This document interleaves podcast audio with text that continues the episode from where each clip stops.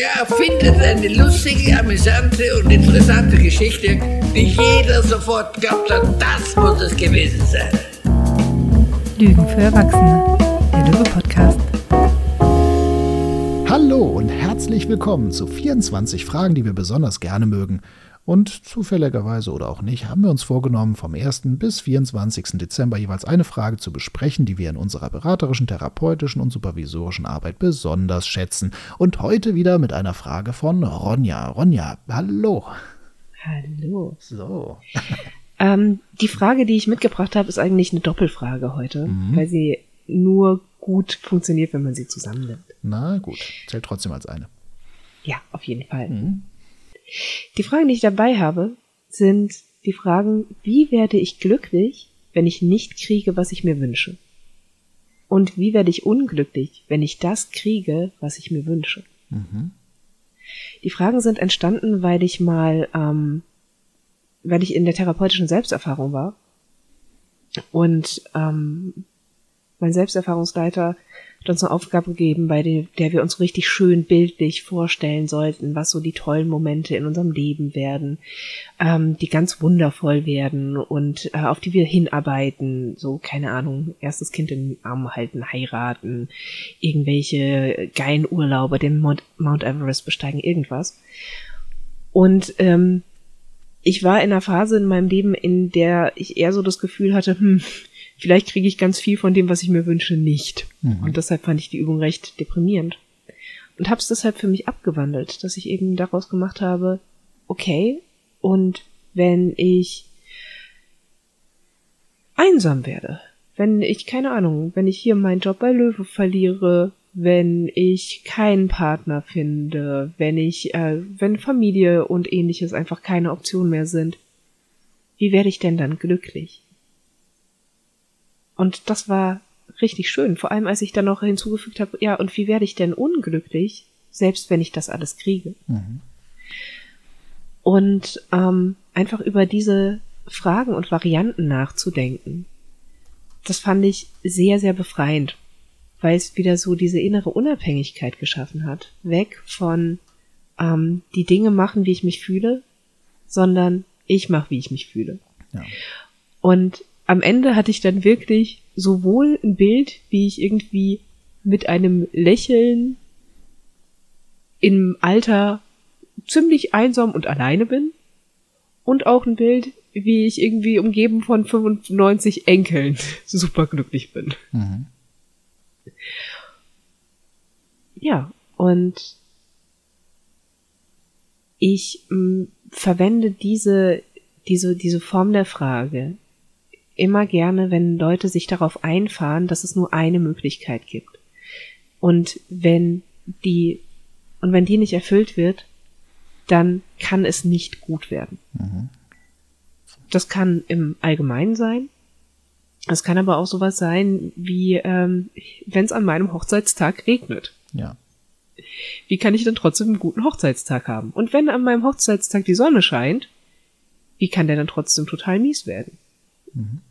Und das Schöne ist ja, dass in diesem, dass in dieser Frage auch so, ähm, das, das, ist ja diese Kopplung, wie du selber ja schon gesagt hast, ne? Mhm. Ähm, das auf Außen, das im Außen über mein Innenleben und über mein Glück, Glück bestimmt wird. Ja, also ich gehe quasi rein und mache, gehe ja total in eine Abhängigkeit.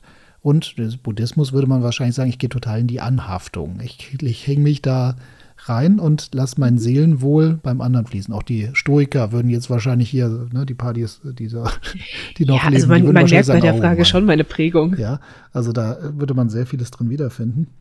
Wobei das ja auch schön ist, dass äh, äh, es ist ein schöner erste, eine schöne erste Frage, um das Thema Wünsche sowieso nochmal ähm, anders zu betrachten, weil Wünsche werden ja manchmal als alles oder nichts Ideen verstanden und auch, dass der Wunsch eine Idee ist oder ein, eine Näherung zu etwas, dass man sich mit einem Wunsch befassen kann, der Kräfte freisetzt, aber dass äh, diese Kräfte, die freigesetzt werden, interessant sind, aber es nicht unbedingt ein Ziel ist, wo man unbedingt erreichen muss, weil damit das alles auf Gedeih und Verderben verbunden ist oder so. Also das hat sehr viel auch, um in eine Disputation einzuladen, wenn man da mit Klienten damit arbeitet. Ne? Der Wunsch wird geschwächt in seiner Macht. Ja, und gleichzeitig sage ich bei Wünschen gerne, Wünsche sind so ein bisschen wie der Nordstern. Mhm. Man kann danach segeln, ohne das Ziel haben, zu haben, es zu erreichen. Ja, ich habe den Nordstern noch nicht erreicht, genau. Ja. Nee, aber es macht trotz, ist trotzdem ganz gut, wenn man sich auf See daran orientiert, glaube ich. ich. Ja. Keine Ahnung von, egal, von Navigation. Ja, aber ähm, ist für mich wirklich, ja, genau, einfach eine schöne Sache, wenn man sich in was reinsteigert. Im Sinne von Weihnachten, oh Gott, wie werde ich denn glücklich, wenn an Weihnachten ich schon wieder Socken kriege? Ich liebe Socken kriegen. Mhm. Ähm, und wie werde ich unglücklich an Weihnachten, selbst wenn ich die tollsten Geschenke der Welt kriege? Ja.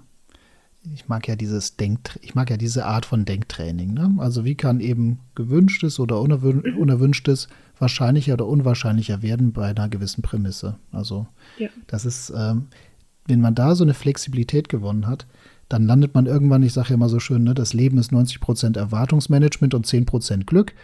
Denn du weißt ja, Glück ist immer dann, wenn es besser ist als erwartet. Und wenn äh, naja, wenn du mehr erwartet hast und das nicht kriegst, dann bist du in der Regel frustriert oder enttäuscht.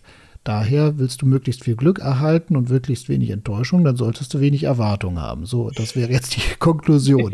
Aber ehrlich gesagt, ganz ohne Erwartung unterwegs zu sein, das kann man zwar schaffen, sitzt dann so auf seinem, äh, seinem Holzboden und schaut die weiße Wand an, das geht auch. Der Wunsch ist quasi dann immer noch so dieses, die Affäre mit dem Wollen, aber so, so milde, so gelassen, ne? dass man sagt, ja, und ne, das ist schon Also ich finde das auch äh, total schön, Sachen zu wollen und mir, Ding, äh, mir Dinge zu wünschen.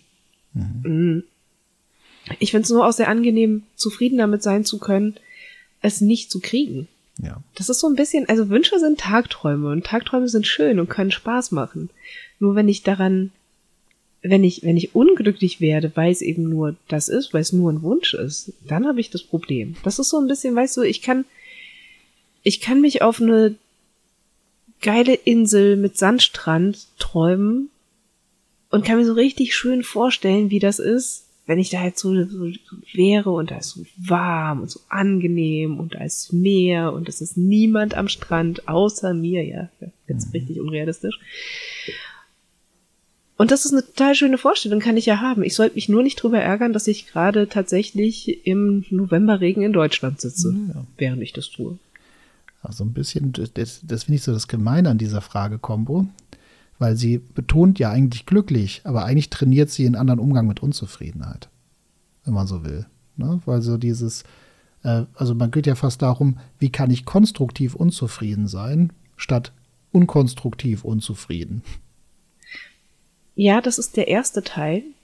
Dieses, wie werde ich glücklich, wenn ich nicht kriege, was ich mir wünsche. Mhm. Aber ich finde den zweiten Teil tatsächlich auch nochmal super wichtig. Dieses, wie werde, und wie werde ich unglücklich, wenn ich kriege, was ich mir Ja. wünsche. Weil der einen halt wieder komplett in die Selbstverantwortung holt. Ja. Und wieder nochmal sagt so dieses Ja und selbst, wenn du alles kriegst, du kannst unglücklich sein.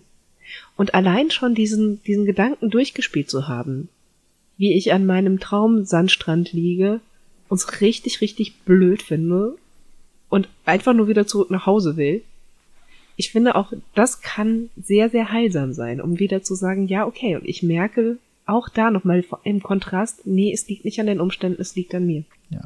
Das ist so die Power des paradoxen Brainstormings. Das ist ja, wenn wir jetzt die vergangenen Fragen und auch die zukünftigen uns angucken, können man eigentlich immer auch eine paradoxe ähm, Variante davon machen. Also wie würde ich mich in dieser Situation in zwei Jahren gerne verhalten versus ähm, und wie ähm, würde, würde ich mich in zwei Jahren definitiv nicht verhalten wollen oder sowas, um dadurch überhaupt die Hirnwindung zu aktivieren, dass wir lernen, Unterschieden zu denken.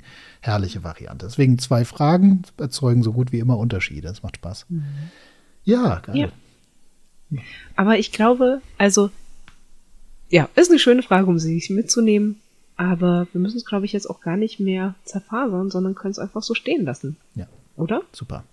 Ja? Ja. Cool. Dann, Türchen zu. Türchen zu. Bis bald. Bis bald. Tschüss.